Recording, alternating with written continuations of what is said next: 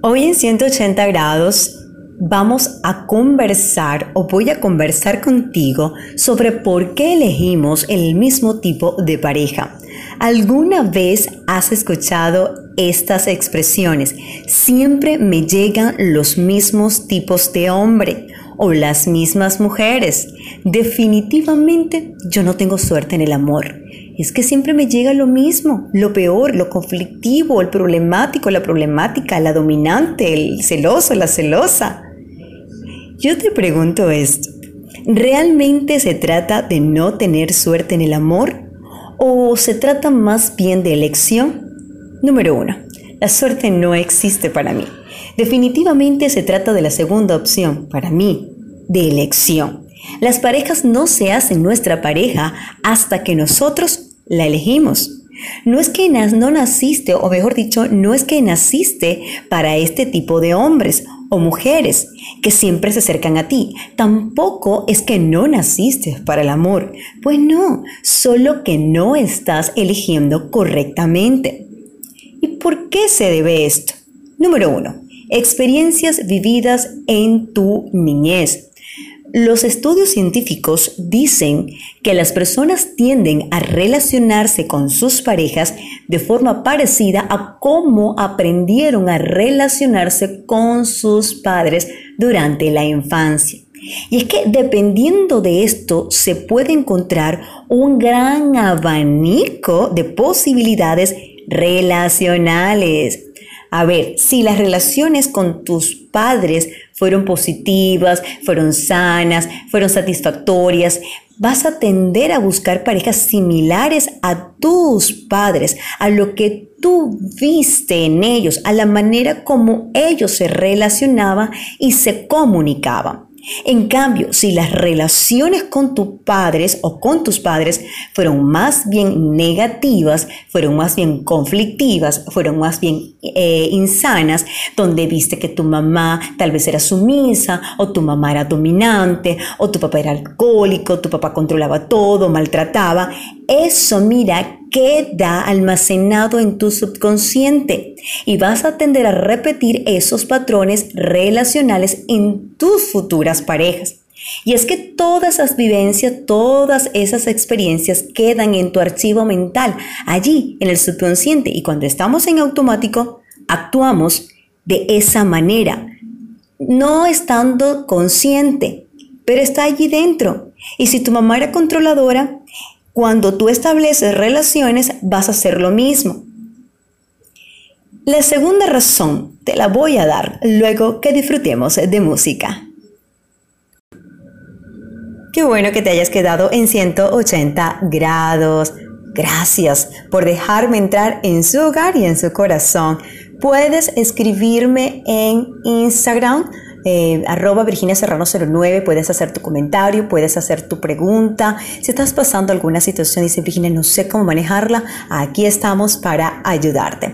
Hoy en 180 grados estamos conversando sobre por qué elegimos el mismo tipo de hombre o la misma mujer o el mismo tipo de pareja te daba algunas razones. La primera era experiencias vividas en tu niñez.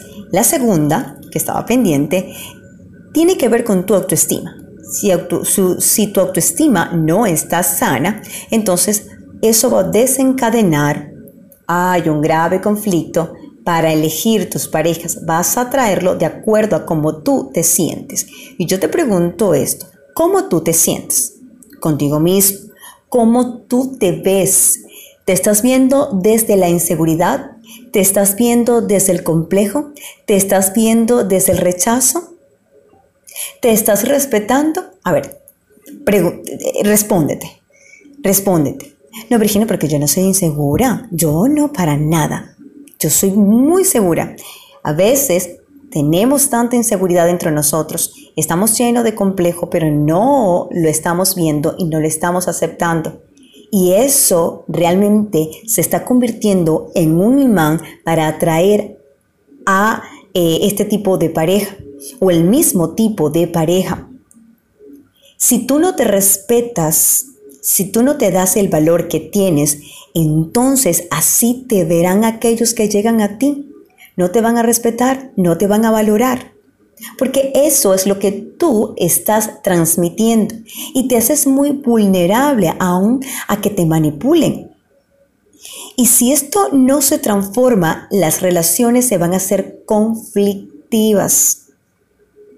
Por otra parte, ten en mente que toda persona tiene una serie de virtudes y tiene una serie de defectos. Sé consciente de ello. Yo creo que te puede hacer valorar tus actitudes y tus comportamientos. Esos comportamientos eh, realmente se pueden mejorar. Claro que sí. No debes pensar que tu, felicidad depende de la persona que tienes a tu lado tú mismo debes sentirte bien y feliz por ti solo. No es que esto significa que no voy a tener ninguna pareja, no, no, no, no. Lo que significa es que primero debes estar sano tú, primero debes estar sana, primero debes arreglar todo lo que está eh, dañado, por decirlo de esta manera, dentro de ti para poder amar desde lo sano. Si tú te crees que, eres poca cosa, vas a traer el mismo tipo de hombre o la misma mujer. Otra razón por la que esto sucede es las formas de pensar. Creer que la pareja va a llenar esos vacíos o esas carencias emocionales que dejaron nuestras figuras paternas. Queremos que ellos nos abracen, queremos que ellos nos peguen, no, nos, den, nos den besos, nos den caricia porque queremos que ellos llenen esos vacíos, ¿no? Y tenemos que comenzar a trabajar nosotros. No es responsabilidad de tu pareja, es tu responsabilidad. Y mientras tú tengas esa forma de pensar de que ellos deben satisfacer o llenar esos vacíos o esas carencias emocionales, entonces van a entrar en un conflicto. Creer que podemos cambiar a la otra persona o mejorarlo, no. Si tú tienes ese pensamiento, no, mira, no vas a avanzar Tú no puedes, tú no cambias a nadie a menos que la otra persona lo decida. No, es que siempre me llegan los mismos o los mismos hombres. Yo los ayudo, yo les doy todo y al final me dejan porque estás con el pensamiento, tienes una estructura mental de que todos los hombres o a todas las mujeres tú tienes que ayudar. No, es su responsabilidad. Tú lo puedes eh, acompañar en ese proceso de cambio. Creer que la pareja es nuestro Dios o un bebé.